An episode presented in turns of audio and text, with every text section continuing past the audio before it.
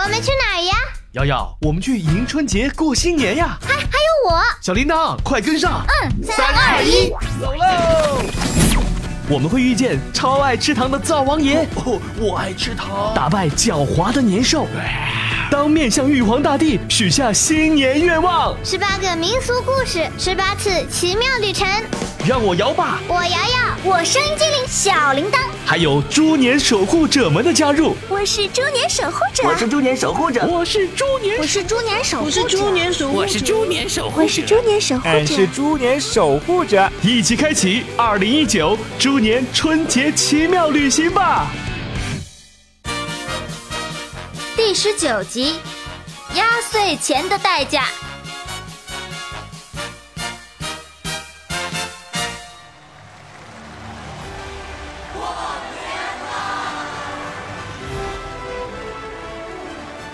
瑶瑶，瑶瑶，在干嘛呢？春晚开始了，快来快来就来就来，来，瑶瑶，你看这是什么？谢谢。今天的红包啊，里面装的钱叫做压岁钱。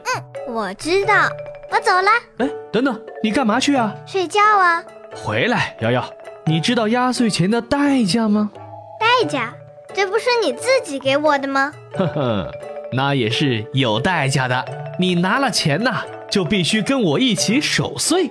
守岁，就是铃铛说的不许睡觉吗？对啊，今天除夕传统习俗就是要守岁，得守着旧的一年离开，新的一年到来。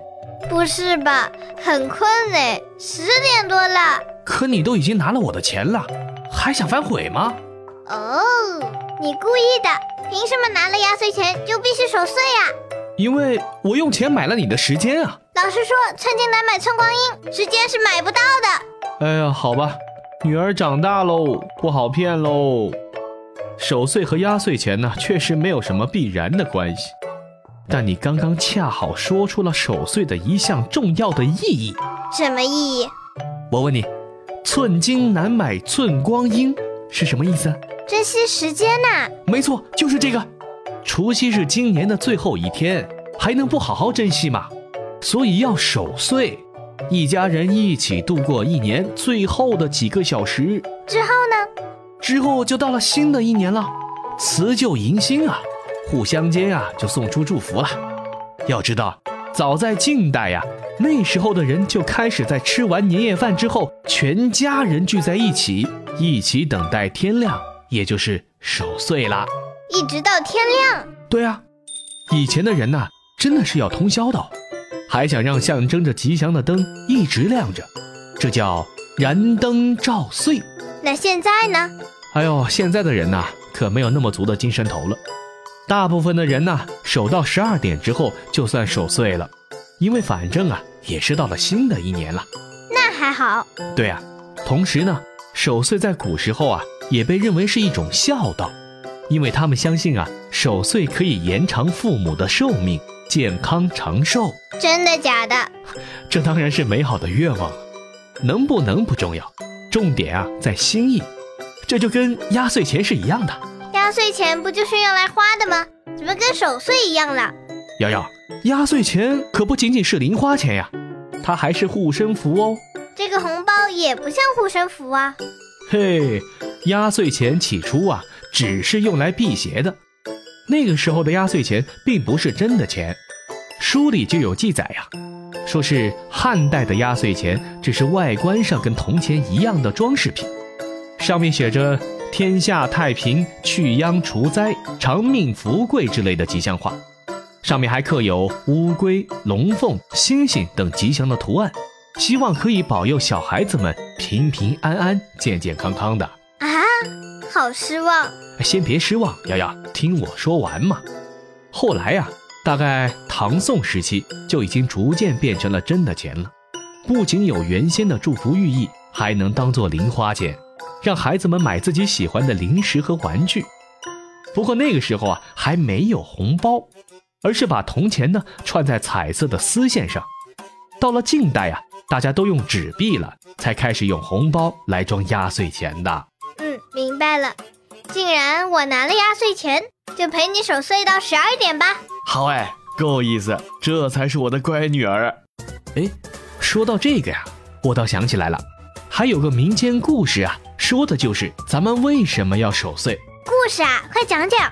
说的是啊，从前有只怪兽叫做祟，鬼鬼祟祟的祟，它喜欢在除夕的晚上跑出来，在睡着的小朋友头上摸三下，这样小朋友呢就会发烧生病了，就算病好了也会变笨的。所以人们呢就要坚持不睡觉，并用压岁钱作为护身符来抵挡住祟。啊，怎么又是一只喜欢伤害人类的怪兽？跟年兽的故事一样，过年到底有多少怪兽啊？还真的是有点多啊。除了年兽和岁，人们还说除夕的夕呀、它也是一种怪兽。人们在今天把它赶跑，就叫做除夕。不过啊，这个说法呀，分明就是从字面上想出来的。这么多故事，到底有没有真的啊？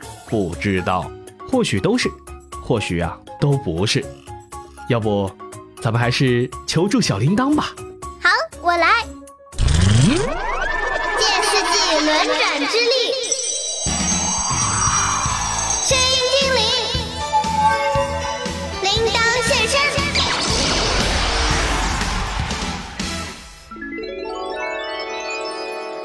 啊，好困啊！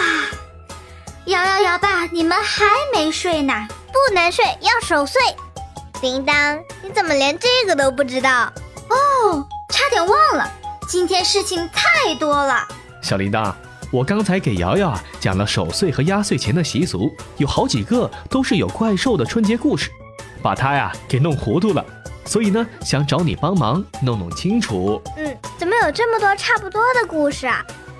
那我们就去除夕夜的故事世界看一看到底怎么回事。铃铛神秘树之神话穿梭机。除夕当天的第三次旅程，故事世界里会有什么意外和惊喜呢？真相只有一个，